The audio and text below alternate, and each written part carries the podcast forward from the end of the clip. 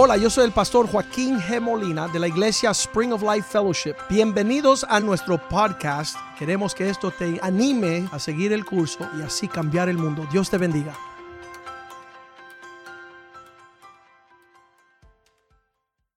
Señor, te damos gracias, oh Dios, por este tiempo. Te damos gracias por el tiempo navideño, oh Dios.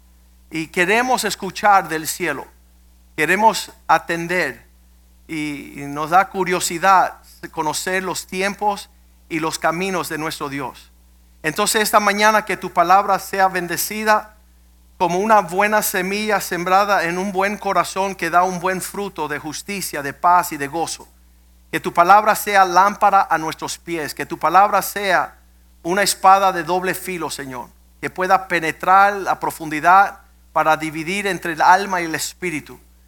Que tú puedas cumplir el propósito por el cual tú envías tu palabra, Señor. Que nos purifique, nos santifique y nos haga más sabio, Dios. Pedimos que tu palabra sea poderosa, Señor. Cielos y tierra pasarán, mas tu palabra permanece para siempre.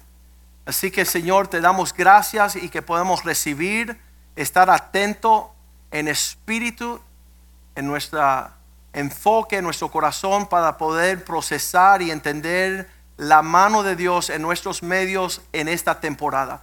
Bendice tu palabra y prospérala en la vida de tu pueblo. Te lo pedimos en el nombre de Jesús. Amén y amén. Um, todas las navidades, um, las prédicas siempre tienen que ver con la estrella, Belén, los tres sabios, um, los pastores en el campo, el pesebre, el nacimiento de Jesús.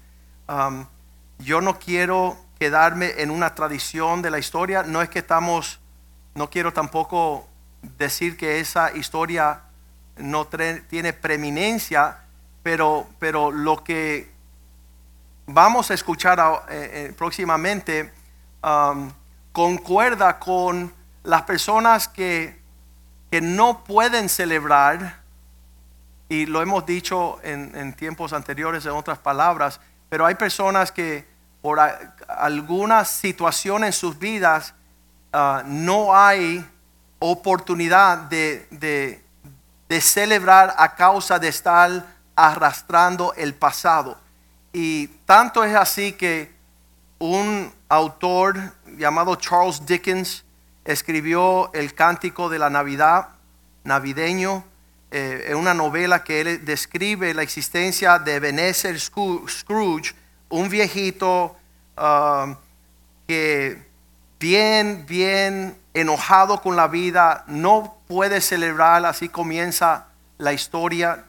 Si no la han visto, en, hicieron una película uh, referente a esta novela y, es estupenda, donde tú ves el carácter de este viejito que a, través de la experiencia de mucho sufrimiento a lo largo de la vida, pues no tiene motivo de celebrar. Ni las navidades lo saca a él de su amargura y de su soledad.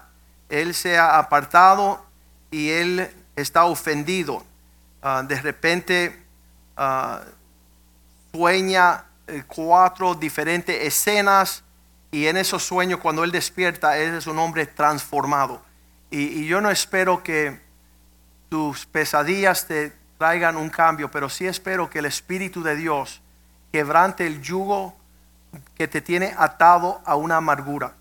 Um, no te permite poder vivir la vida como, como Dios quiere que tú la vivas y en vez de estar gozoso y con el deseo de celebrar, um, la amargura te detiene del el pesar. Y yo, yo siempre digo, cuando entré a la iglesia cristiana por primera vez, yo veía a todo el mundo contento y yo me enojé. ¿Qué tienen ellos que estar contentos si la vida es una desgracia y no hay felicidad? Eso, así entré yo a la casa de Dios.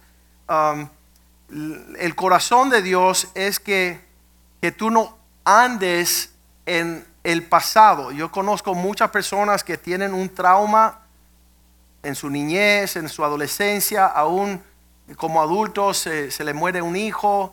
Um, yo conozco amigos míos que sus padres se han suicidado.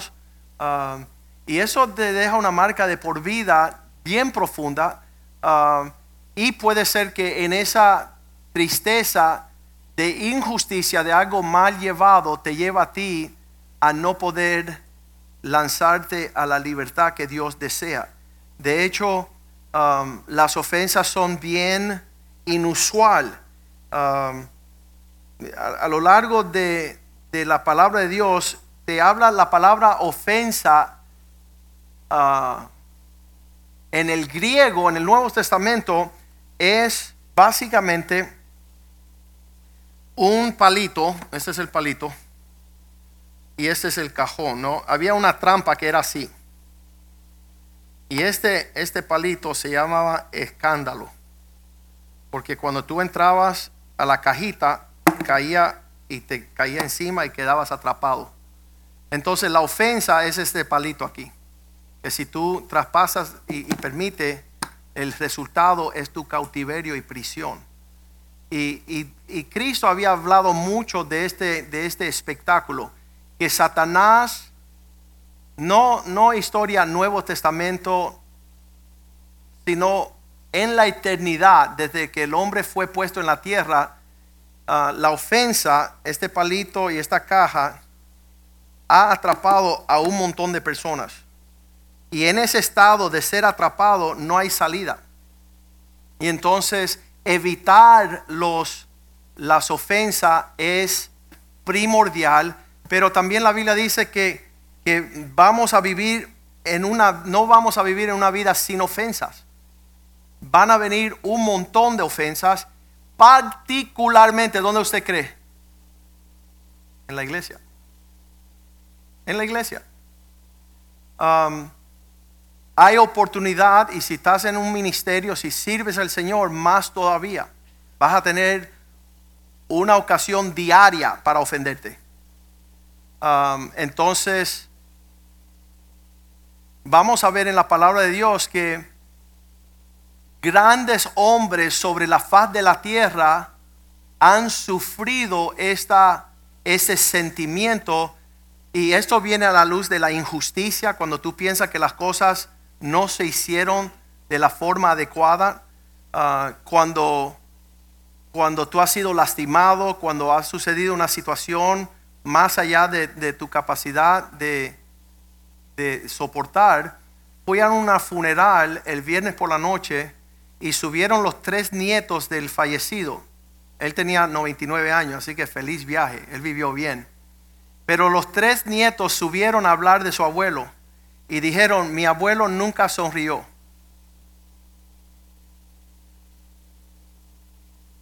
Y yo digo, wow, imagínate tener un abuelo así grumpy, refufuñando todo el tiempo.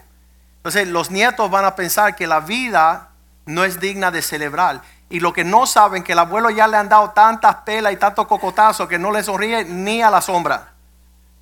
No confía en nadie porque está dentro de ese cajón, está aislado, está entenebrecido, está solo, porque cayó en la trampa.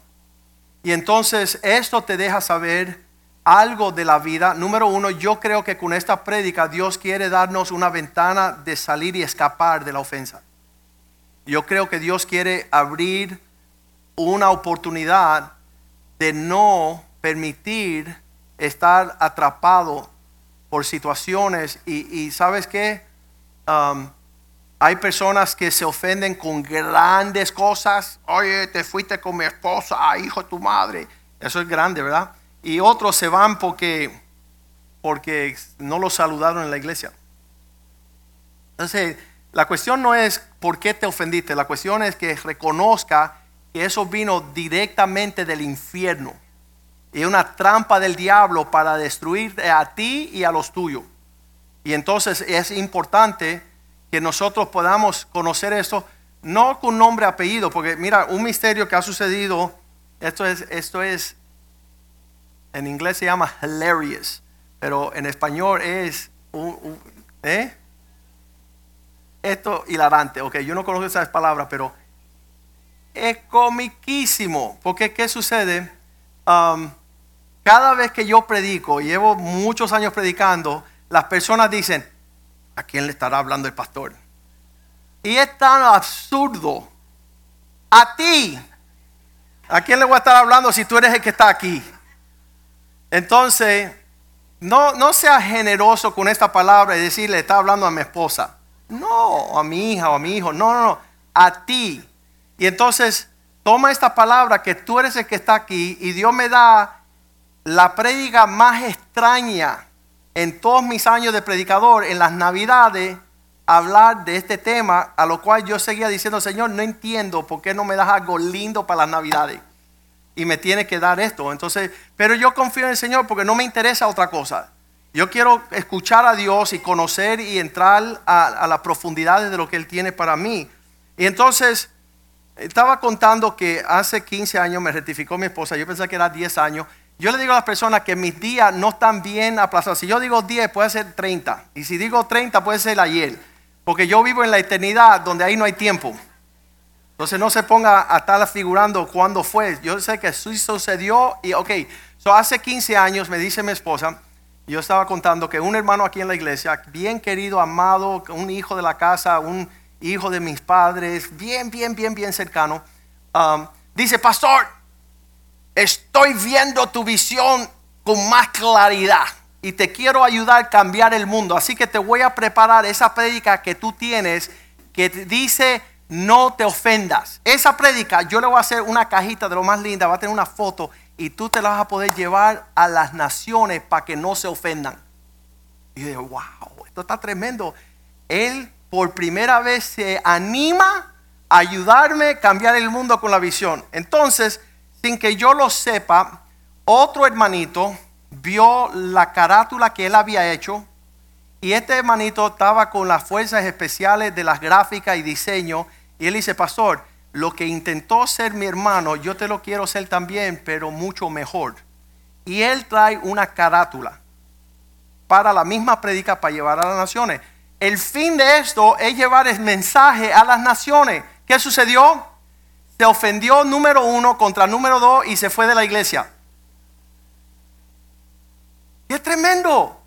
Y yo me quedo así como que, y, y qué tremendo que Satanás puso el palito, la caja y lo esperó y boom, y cayó y se fue de la iglesia. Y no hubo quien cambiara su mente, que era un complot contra él, que yo había diseñado. Y yo no sabía ni la de él ni la del otro. Yo estaba ahí diciendo, ¿sabes qué? Es tremendo que Satanás sabe meter su cola entre personas que están sirviendo a Cristo, causando un tropiezo perpetuo, porque hasta el día de hoy él sigue con eso como su ofensa. A ver que alguien lo mira, oye, tú no vas a volver a la iglesia, levanta su bandera de por qué fue ofendido. Entonces también, aquí ustedes verán una pantalla grandísima, teníamos un diseño con los diseñadores de la iglesia y todo el grupo que ayudaba, los voluntarios, que íbamos a poner una pantalla chiquita de este lado y otra pantalla chiquita de este lado, y ya estaban los diseños hechos cuando viene alguien con la gran oferta y propuesta de una pantalla gigantesca electrónica en el medio, así como tipo de cine, la que tenemos. De hecho, tenemos una pantalla nueva que llega a fin de año que va a ser estelar un aplauso al Señor por su bondad, ¿verdad? Donde ya la persona va a decir, mira, le están poniendo mucha luz, no se ve, se va a ver. Así que traiga su espejuelo. ¿Sabes que Se van a ofender se van de todas maneras. Así que aquí no hay cómo ganar, ¿no? Ok. Uno de los hermanos me dijo después de la primera prédica, dice, estoy ofendido porque no salí en el video de las crismas. Ay, Dios mío, qué tremendo. Entonces, cuando es ofensa, todo el mundo puede buscar su oportunidad de ofenderse, ¿no? Y, anyways, vamos a volver. El hermanito que había diseñado una pantalla pequeña aquí y otra aquí, cuando pusimos la pantalla grande, que abarca mucho más tremendo, se fue de la iglesia también, porque no usamos su idea.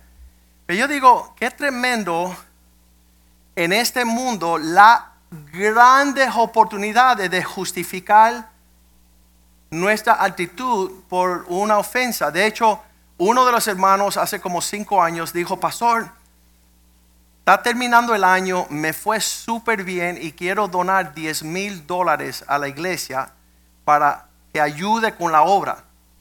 Pero con una sola condición le voy a dar la ofrenda. Y le digo, ¿cuál es la condición? Dice, no me digas lo que vas a hacer con el dinero, porque si no me gusta me voy a ofender y me voy a ir de la iglesia. Pero qué hermano sabio, ¿verdad? Porque él dice, si, si utilizan el dinero de una forma que yo siento que es tonta, él me dijo, no me digas en qué lo vas a usar, porque no quiero que sea tropiezo para mí de tener otra opinión. Y él está velando sobre su vida espiritual, la vida de su esposa y sus hijos, para no estar distanciándose o permitiendo que Satanás le siembra cizaña en el corazón, porque él es un experto en tirar sus dardos, dicen los enemigos, a ver si provoca de alguna forma sacarte en tu caminar de tu simple y sincera devoción a Cristo, de una conciencia limpia en el Señor. Y estábamos de hecho hablando que la mayoría de las personas que se ofenden ni siquiera fue una ofensa directa, fue, nosotros le decimos carambola. En otras palabras, se ofendieron por lo que le hicieron a él o a ella. Fíjate tú, ellos fueron, están colectando ofensas para hundirse al infierno con todo lo que ellos en su autojusticia justifican. Um, eh, recientemente unas familias decidieron no participar más en la iglesia, pero tenían una afinidad grande con mi hermano. Y, mi hermano me ama a la muerte. Él, fue mi. Roommate, mi compañero de habitación. 27 años y hoy Jules ahí. Él escuchó por 27 años lo que mi esposa acaba de cumplir. Estamos cumpliendo 27 años, todos mis ronquillos, ¿verdad? Y Jules y mi esposa tienen eso en común y se unen y tienen sus fiestas anuales hablando de lo mucho que ronco y los ruidos en, en tiempo nocturno. Ok, mi hermano me dice para consolarme, dice, Joaquín, no te abrumes con lo que dicen de lo malo que está la iglesia y la justificación que están ofendidos porque se fueron porque en su casa lo que tiene es un infierno. Y todo lo perdonan y no se ofenden porque son familia. Y en la familia todo se soporta. En la iglesia no. Tú te ofendes, te vas para otra iglesia y tienes otra familia. Pero no debe de ser así en el reino de Dios. Um, nuevamente, esta prédica no es una prédica diseñada para nadie. De hecho, yo soy el primer oponente de predicar de las ofensas en las navidades. Pero esto no se trata de lo que yo quiero. Dios quiere que su pueblo sea librado del lazo del cazador. Eso es lo que Dios quiere. Y si puedes tomar esta palabra de parte del Señor, vas a escapar de todo lazo que Satanás tire en tu forma. De hecho, el pastor José Medieros, tiene, él, es como el escriba, él va escribiendo todo. Y él dice, cualquiera persona que se pare aquí hablar un tema, va a ser probado con lo que habla. Significa que si tú estás en esta prédica, va a venir un montón de ofensas de aquí a las navidades donde quizás tú ni llegas al 2022. Entonces Dios nos cuide y permita que no caigamos en la, la trampa de Satanás. Romanos 14, 19 dice que nuestra búsqueda no debe de ser dónde es que podemos señalar la ofensa o la causa, sino que sigamos a lo que contribuye a la paz. Nosotros no somos expertos en eso. Cada vez que yo me siento con una persona, todo lo que me dicen conlleva algo que va a destruir permanentemente esa relación. Entonces cuando llegan los matrimonios, que son los que tienen problemas serios, que van a perder su matrimonio, se quieren sentar conmigo a hablar todo de su cónyuge que no tiene nada que ver con quedarse junto. De hecho, yo le digo, yo no creo que van a sobrevivir esta conversación, porque se están tiroteando ahí, y yo digo, wow, me maravillo. Bueno, lo dice la Biblia, donde hay mucho amor, eh, se cubren multitud de faltas. Entonces puedo entender eso un poquito. Pero, sin embargo, yo les digo, no quiero escuchar nada. Porque la situación no es ver las justificaciones que tenemos para separarnos, sino enumerar las razones por las cuales podemos contribuir a lo que es de paz y lo que es de mutua edificación. Entonces, si no estamos edificando, estamos destruyendo. Y si no estamos hablando lo que conlleva la paz, ah, yo decía en Ecuador, cuando me reuní con unos pastores después de varios años, dije, así como dice la Biblia, aborrecémonos los unos a los otros. No dice la Biblia eso, pero era el ambiente que estaba formado buscando las diferencias y buscando pleito y buscando contienda y división y todo. Y entonces un amigo mío dice, oh, yo soy hijo de pastor, puedo escribir un libro así de grueso de todas las cosas en la iglesia. Y, sabes qué? Yo dije, porque tú eres un malvado. Y dice, ¿por qué? Porque puedes escribir un libro así de todas las cosas lindas. ¿Viste la diferencia? Satanás te tiene aquí haciendo su registro de cosas malas cuando todas las buenas te las tragaste como un fariseo. ¿Qué decía Cristo de los fariseos? Andan colando la mosca y se tragan el camello. Están buscando la mínima justificación para andar en su ofensa. Pero eso no es lo que dice la Biblia. La Biblia dice que nosotros busquemos aquello que contribuye a la paz y a la mutua edificación. Eh, yo muchas veces detengo a la persona y le digo, ven acá, tú me estás diciendo esto porque tú quieres que yo entierre a ese hermano. Porque ya lo mataste hace rato y lo estás pateando y ya está muerto y tú lo que quieres es que yo lo sepulte, ¿no? Y, y no es así. Nosotros fuimos llamados a andar en otro espíritu. Un espíritu que da vida y trae paz y contribuye a la edificación. Así que tú, eh, cuando alguien te está hablando algo con motivo de ofenderte, tú le puedes hacer la pregunta, y, sucedió. ¿Tú lo que quieres asesinarme espiritualmente? Para que yo tenga una ofensa que no tengo hasta que tú me viniste a decir de tu ofensa que te ofendieron cuando no te... Y, no hay término de esa situación. Entonces, yo lo que quiero que entendamos esta mañana es que hay algo tóxico, es una receta del infierno que tiene con el propósito de apartarte perpetuamente del propósito de Dios y aquellos que en Dios te llamó a hacer grandes cosas. Proverbios 18, 19 dice que un hermano ofendido, el hermano ofendido es más tenaz que una ciudad fortificada. Cuando te levantan los muros, ya ahí no va a entrar nada, no hay comunicación y la persona está en la, los cerrojos. Mira, dice, y las contiendas de este hermano son como cerrojos de alcázar, de, una gran, ah, un castillo donde en la parte de abajo están los presos que están prisioneros. ¿Por qué? Porque lograron ofender su corazón. Tienen una ofensa.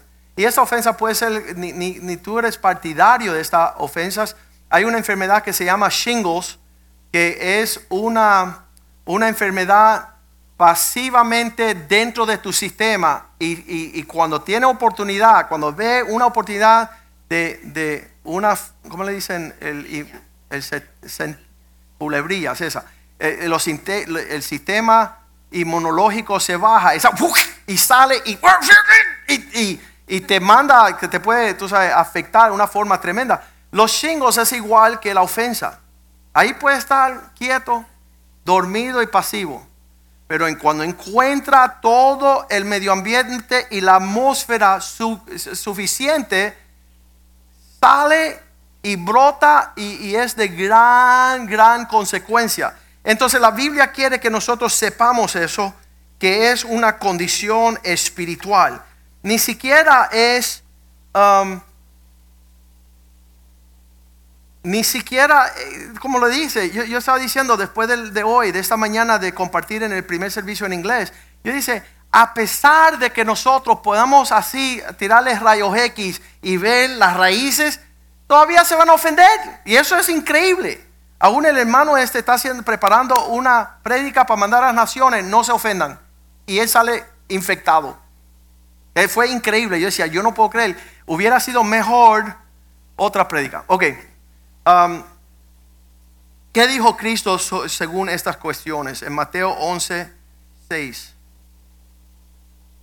Él dice, bienaventurado el que no haya ofensa en mí. Él, él habló estas palabras tremendas. Acuérdese que él no está hablando cuando él está aquí en la tierra durante el tiempo de los discípulos, el Nuevo Testamento, en, en la historia limitada esa. Está hablando de toda la historia humana. Que él ve cómo Satanás logra en su estrategia, como un ajedrez, ponerte todo en lugar para justificar, cegarte. Y lo que hace la ofensa es torna tu actitud en contra de Dios. Porque el que causa todas las cosas, tarde o temprano, se puede seguir esa línea que Dios fue el que causó que esta situación surgiera. Um, puede ser que el indagar cómo sucedieron las cosas, y, son tremendas, tremendas, um, cómo uno termina con ese sentido ahí, un sentimiento que no es fácilmente librado cuando cae esa, ese cautiverio. Dice la palabra de Dios que ah, en la tierra de Jesús estaban maravillados en Mateo 13, 58. Y eso es Jesús, que Je- Jesús, no es el Pablo, no es, no son los discípulos, no es el pastor Joaquín, Jesús llegando a su ciudad no pudo hacer muchos milagros porque las personas estaban incrédulas. Ellos no tenían eh, la atmósfera suficiente para la obra de Dios causar un milagro, un mover poderoso de parte de Dios en su propia ciudad. Yo siempre digo que el presidente Obama tuvo de presidente de la nación más poderosa en la tierra por ocho años. Él pudo bien llegar a Chicago y hacerla la nueva Jerusalén. Es su, cie- es su ciudad. Y yo siempre decía, el hombre más poderoso con todos los recursos no pudo regresar a Chicago a cambiar las estadísticas y el medio ambiente. Pues Cristo regresó a Jerusalén y no pudo hacer milagros. Y cuando yo voy, yo voy señalando el porqué de estas cosas, veo versículo 57. La razón por la cual no pudo hacer grandes prodigios, las personas estaban, esa es la palabra, escandalizaron, escandalizaban. Esa palabra escandalizo es ofensa. Estaban ofendidos.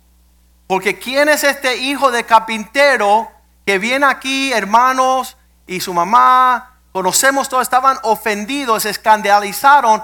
Y él decía, pero Jesús les dijo, no hay profeta sin honra, sino en su propia tierra y en su casa. Y la razón por la cual no podían, no podía hacer milagros allí, porque el medio ambiente de los que estaban presentes andaba ofendidísimo. Y el mismo Jesús no pudo caminar según su llamado.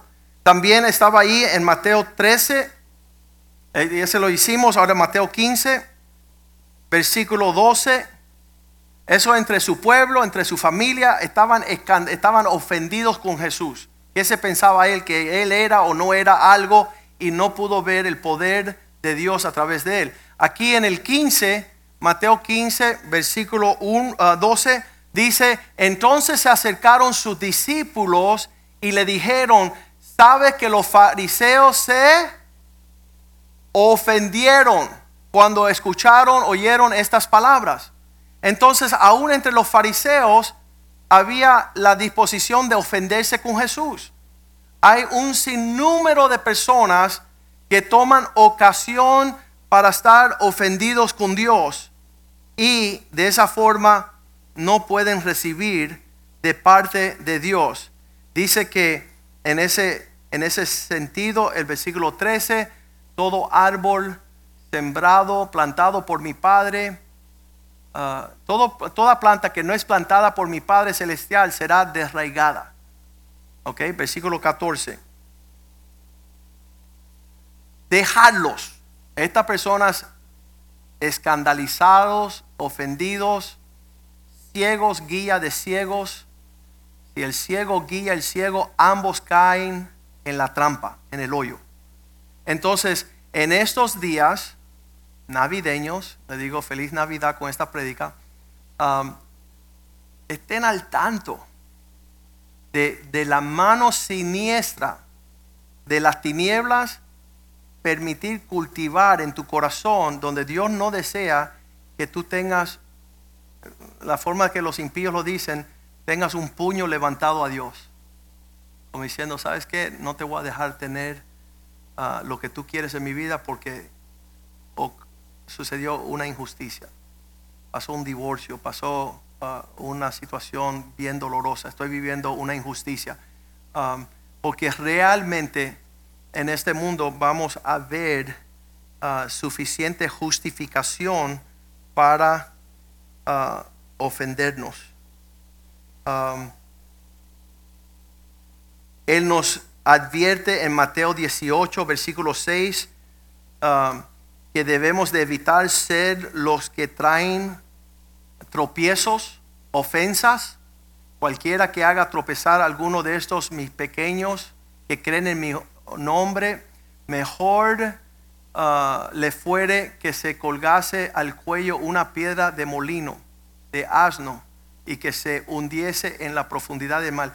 Él, dice, uh, hay un peso profundo que pagará aquellas personas que caminan en tropiezo.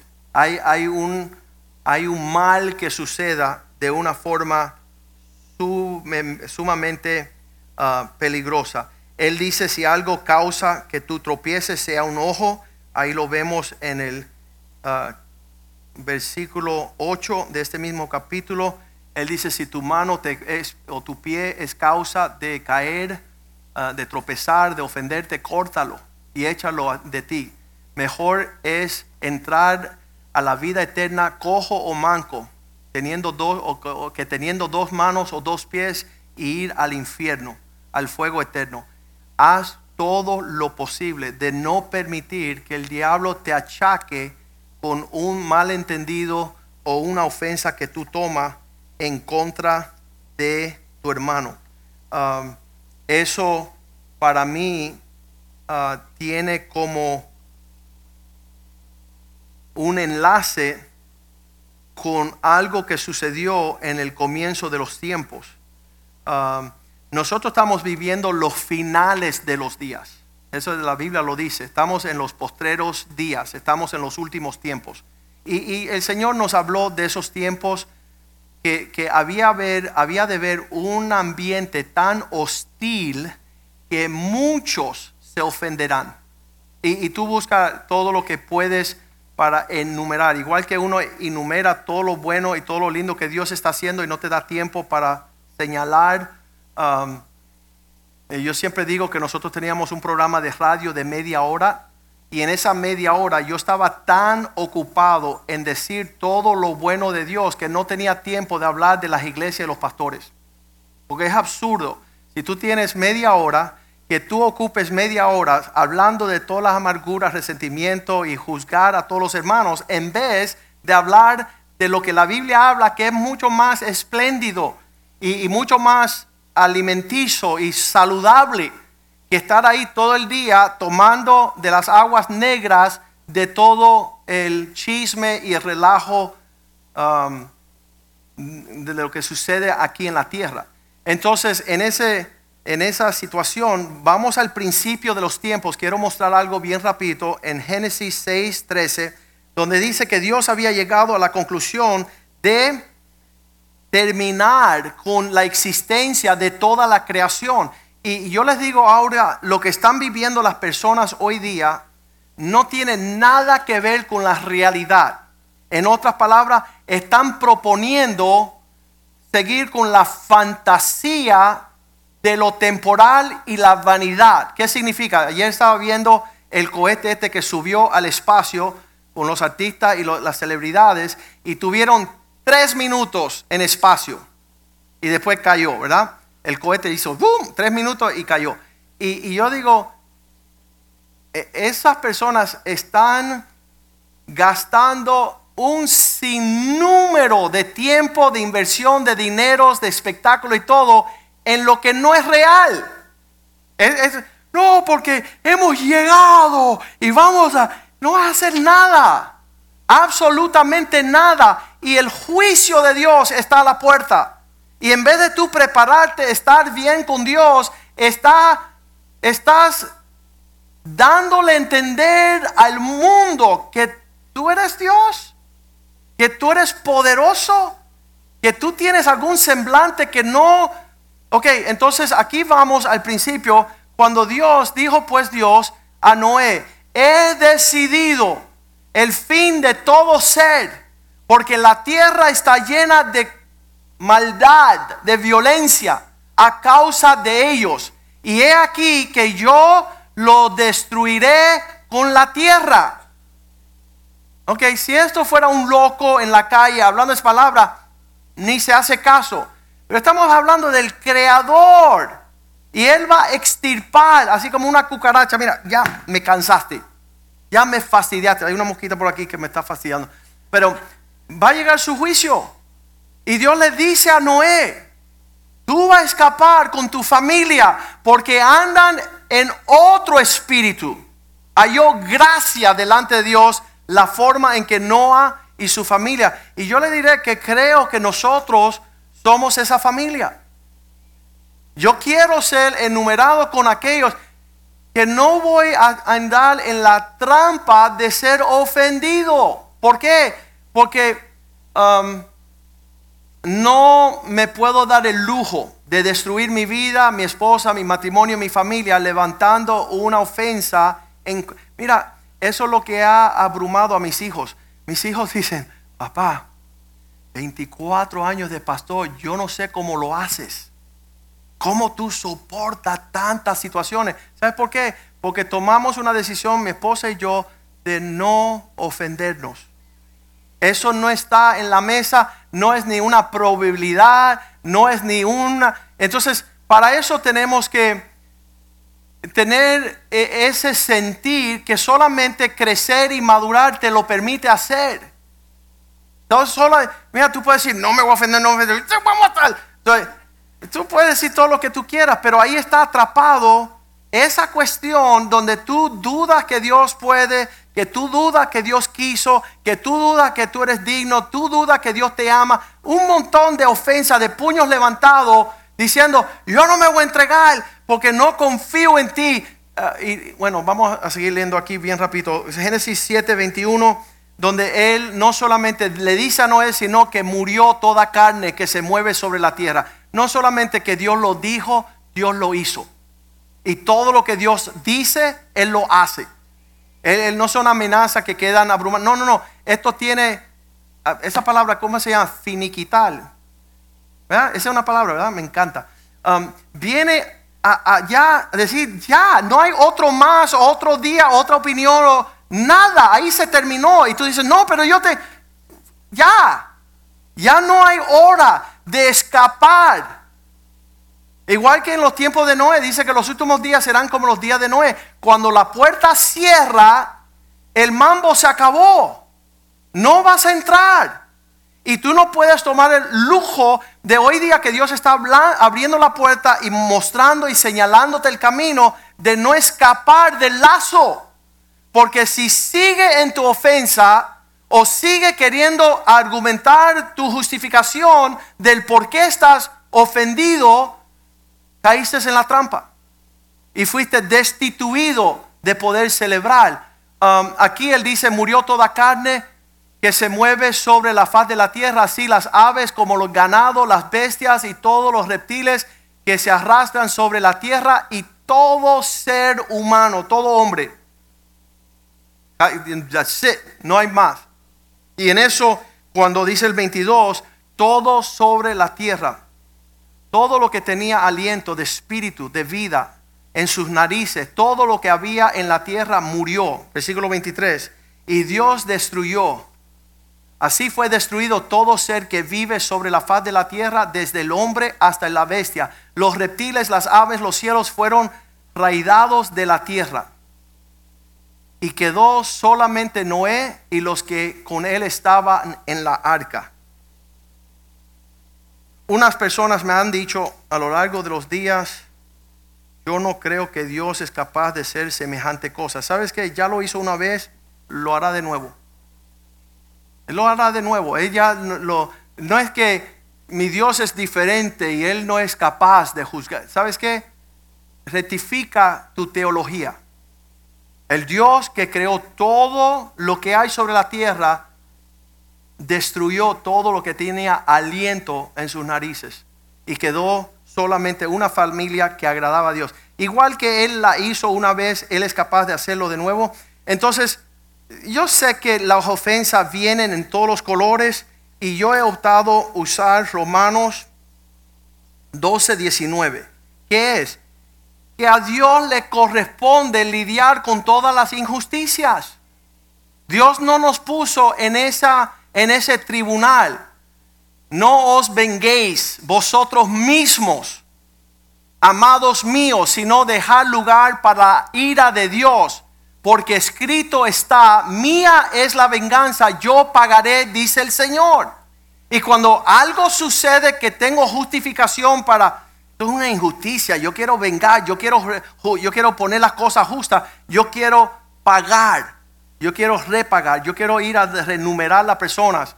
Um, la realidad es que desde que empecé a escuchar que Dios me decía, ese no te corresponde a ti. Dame, encárgame a mí lo que te duele, de lo que te está aconteciendo. Y ¿sabes lo que hago yo cuando tomo esa actitud? Empiezo a preocuparme que la mano de Dios no sea tan severa contra esas personas que me hicieron algo. El Señor, mejor lo que dijo Jesús, perdónalo porque no saben lo que hacen. E, ese es nuestro modelo. Ese es nuestro ejemplo que es Jesús.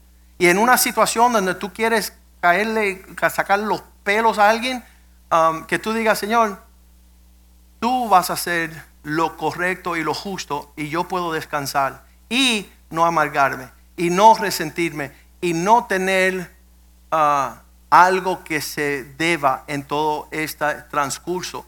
Entonces, en el medio de todo eso, llega el diluvio, se lleva todo el mundo que no debe de estar, Dios hace justicia en un momento, queda Noé y queda sus hijos, sus esposas y empieza la tierra a multiplicarse con nuevas familias. Uno de los hijos le nace un hijo, Um, a ese nieto de Noé le nace un hijo en Génesis 10:8. Este nieto de Noé se llama Cush, Cush, y él engendró a Nimrod. No se lo olviden ese nombre, porque el espíritu de Nimrod sigue sobre la faz de la tierra. ¿Quiénes son estas personas? Personas que la vida, y van a saber lo que los judíos siguieron la historia de este acontecimiento, el gran diluvio, las familias que iniciaron a repoblar la tierra y llega a este que se llama Nimrod, uh, uno de los bisnietos de Noé. Y dice que él llegó a ser el primer poderoso en la tierra. ¿Y qué significa poderoso? Y la historia es aquellos hombres que tuvieron una actitud de levantar un puño a Dios, poderoso porque dijeron, Dios, tú eres un Dios injusto y no vamos a permitir que tú juzgue la tierra de nuevo con tu injusticia.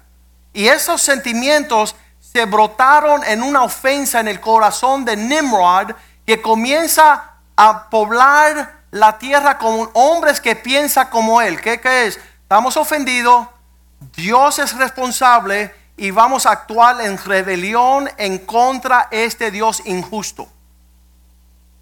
Esa fue la primera línea de hombres poderosos. Por eso el, título de este mensaje, uh, hombres poderosos ofendidos en la Navidad. Los valientes.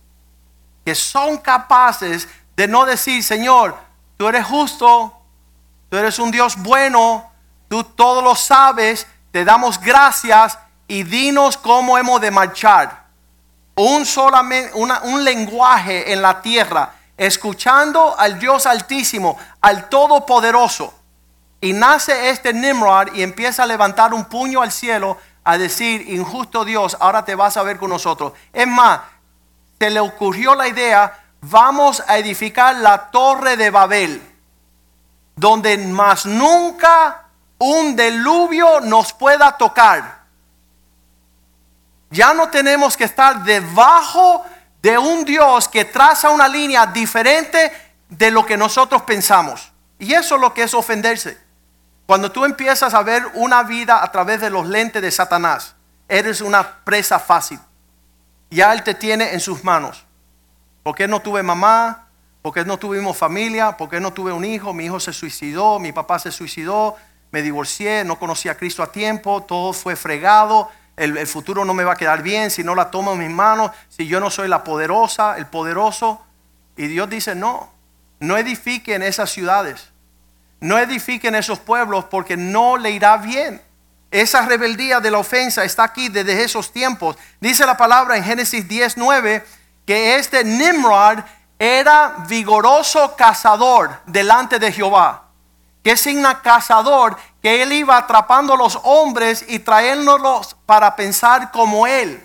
Porque él no podía edificar una torre él solo. Él tenía que abrumar un montón de personas que podían levantar una estructura con la justificación. Lleguemos a los cielos por encima del trono de Dios. ¿Quién fue que dijo eso? Satanás. Ya no nos vamos a sujetar a, esta, a este gobierno o sistema de reglas que no vemos que es justo, que no cae bien. Eh, papá, ¿por qué cada vez que me da un cintarazo tú dices que es para mi bien? No lo entiendo. O oh, sí, te va a permitir no derramar muchas lágrimas después. Si tú me permites disciplinarte, no vas a ser como el hijo pródigo que salió de la casa de su padre y fue a comer con los cerdos. Este fue vigoroso, cazador delante de Dios, cazando almas atrapando almas para pensar como él. Versículo 10 dice, fue el comienzo en Nimrod de los reinos de Babilonia, donde tenía otros dioses falsos, donde tenían una adoración diferente. No solamente Erek, Akkad, Calane en la tierra de Sinar, sino versículo 11, habían ciudades como Asiria y edificó Nínive. ¿De qué te recuerda Nínive? ¿Por qué se ofendió Jonás?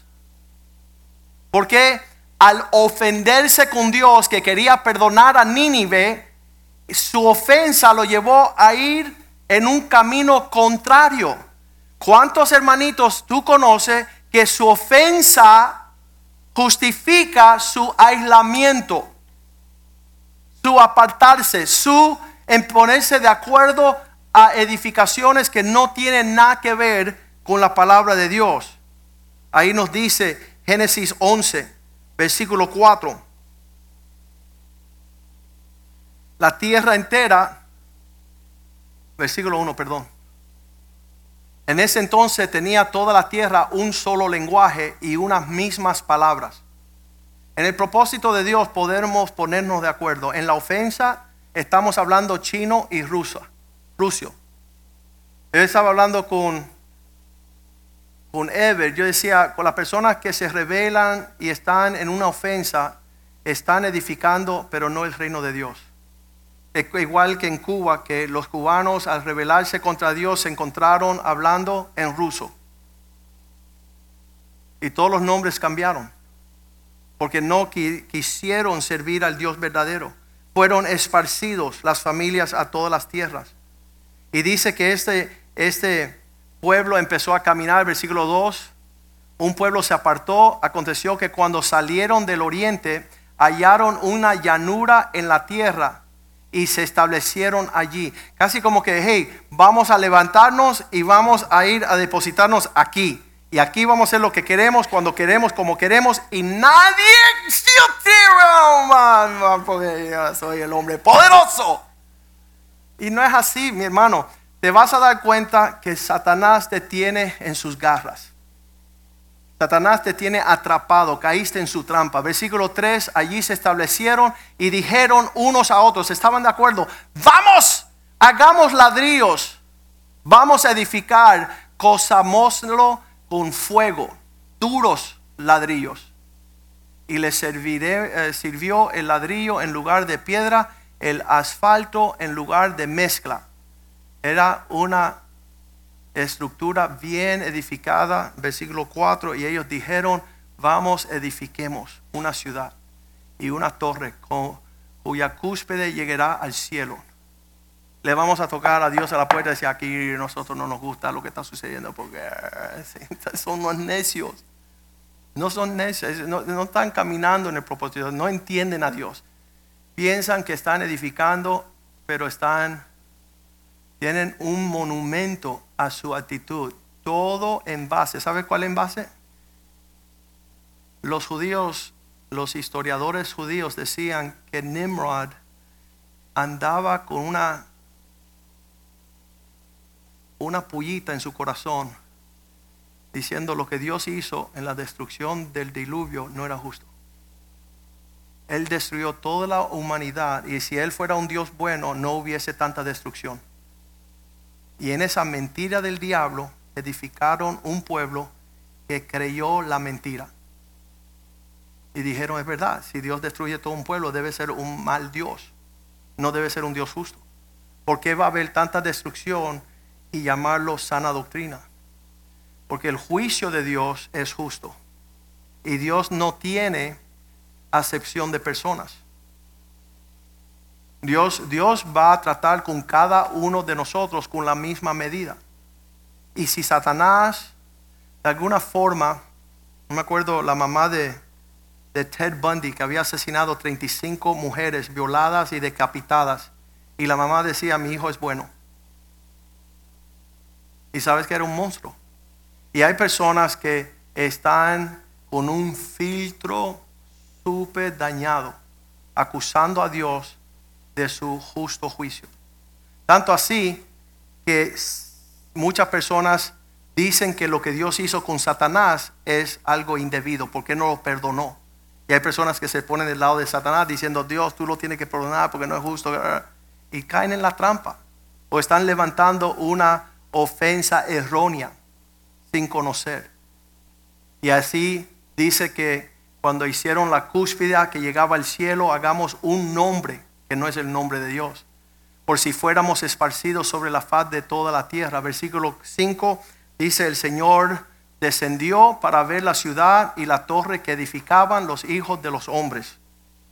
Versículo 6, y Dios dijo, he aquí el pueblo es uno y todos estos tienen una sola lengua, lenguaje, y han comenzado una obra, y nada les detendrá le hará desistir ahora de lo que han pensado hacer, que es malo.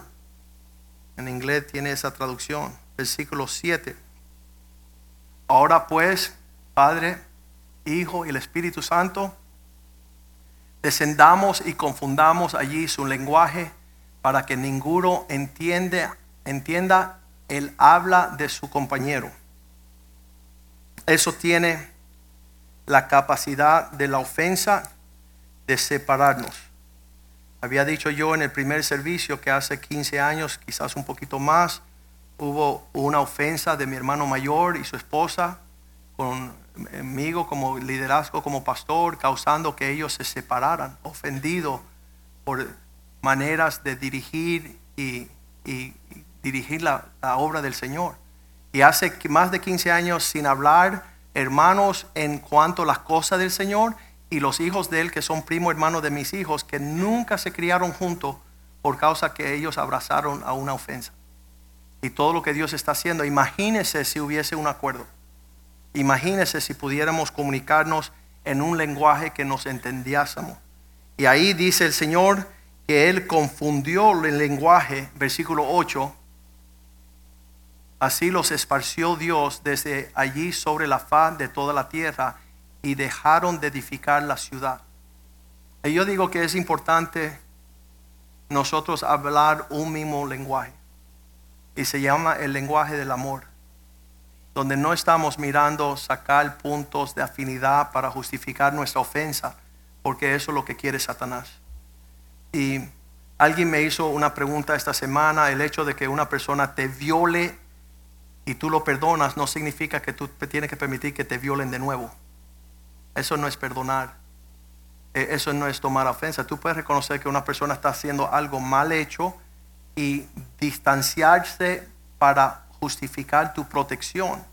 Eso no significa que no lo perdonaste. Tú no tienes que volver bajo ese lazo y esa trampa. Pero sí permite el Señor esta mañana sacar cualquier ofensa y para muchas personas sucede en nuestra niñez, donde ya eh, nos ofende alguien y ya no vamos a permitir que esa persona sea parte de nuestras vidas otra vez. Muchas personas llegan a la casa de Dios y me encuentran con la afinidad de decir, tú me recuerdas a mi papá. Y yo digo, ven acá, hijo, te amo. Y dice, no, yo odio a mi papá. Tú me recuerdas al, que yo odio y te voy a empezar a odiar a ti también. Pero eso concuerda con lo que Cristo dice en Mateo capítulo 24, versículo 10. En los últimos días habrá muchos ofendidos. Muchos tropezarán a causa de la ofensa. Y eso causará que se entreguen los unos a otros, sean desleales y causará también que se aborrezcan. Viste que todo esto de la ofensa tiene una estrategia demoníaca, que todo es tinieblas, es una trampa para caer en los lazos de Satanás. Y de esa forma va a dar apertura al versículo 11 que dice, van a dar muchos profetas falsos hablando palabras que no están de acuerdo a la palabra de Dios. La, esa puerta fina que se abre de ofensa permite que entre un engaño a tu vida y empieza a ver las cosas distorsionadamente. En vez de estar a favor de Dios, aplaudiendo la misericordia, la compasión, el justo juicio de nuestro justo juez, empiezas a ver las cosas torcidas y se levantarán y se engañarán a muchos. Estos profetas van a tener el propicio, como las personas están ofendidas, van a tener un oído para escuchar el engaño. Y van a ir en pos de cosas torcidas. Versículo 12. Estos muchos profetas hará que haberse multiplicado la maldad. Todo el mundo hoy día está ofendido por algo. Y tú les hablas de por qué ellos dicen y hacen cosas.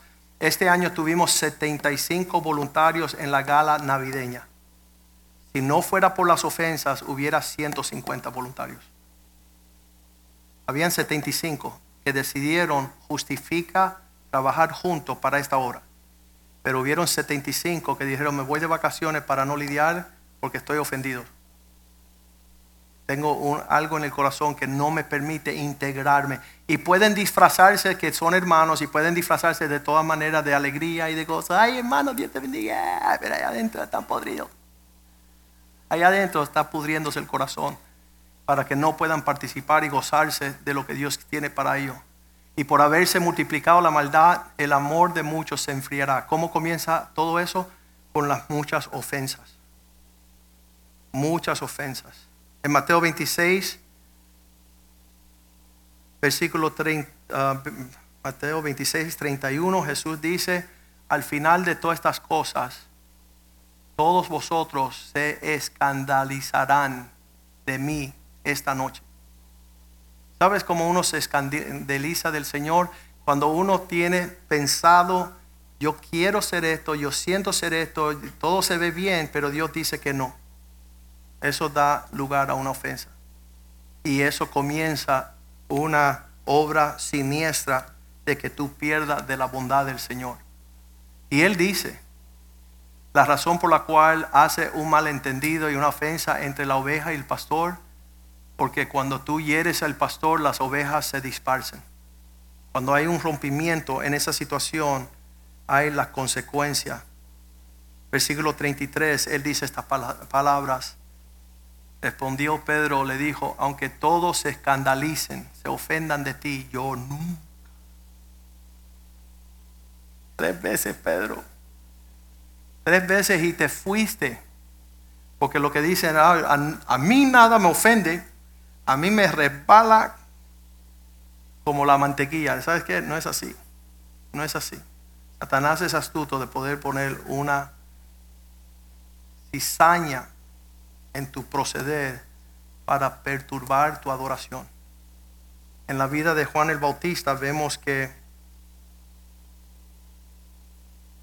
él fue el que declaró que iba a venir el Cordero de Dios que quitó el mundo. Yo, yo cuando veo a este hombre señalar a Cristo y decir, ese es el Cordero de Dios que quita el pecado del mundo, um, se encuentra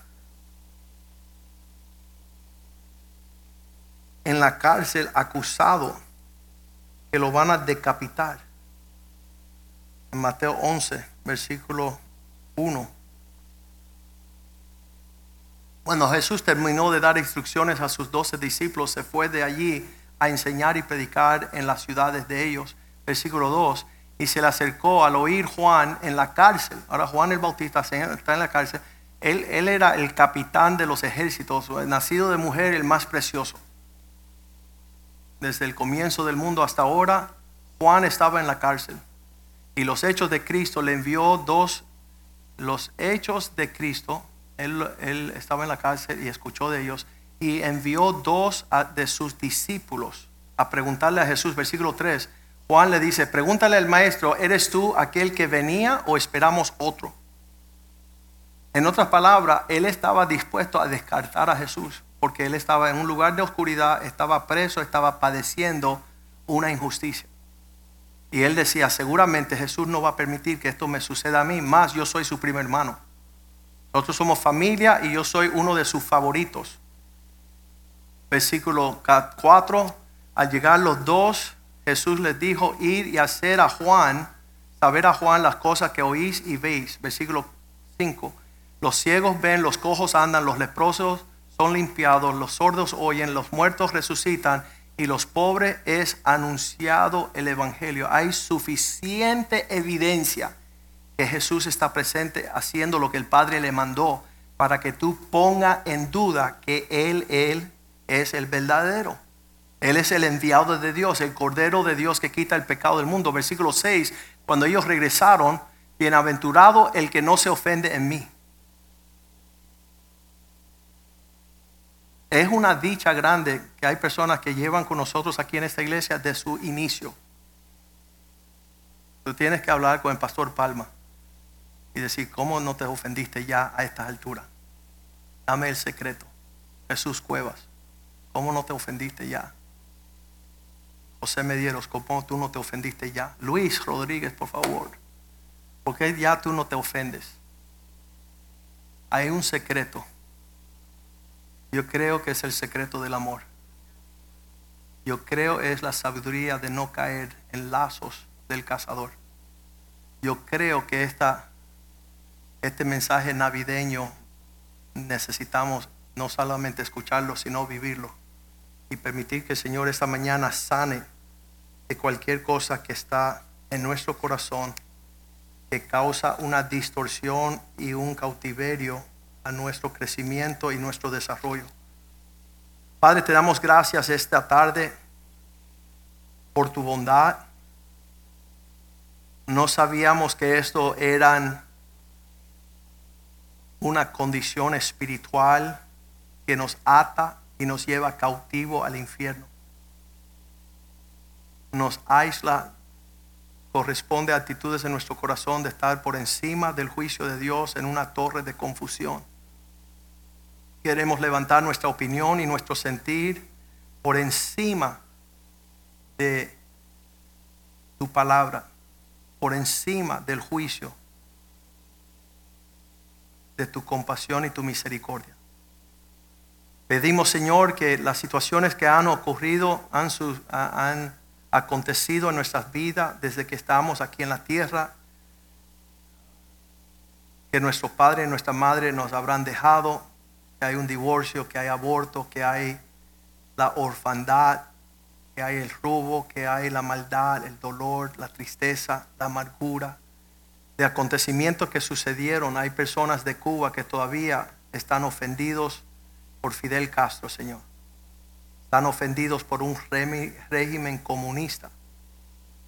Y tú no haces nada para que nosotros nos ofendamos ni cargamos con un sentir amargo de nuestro pasado.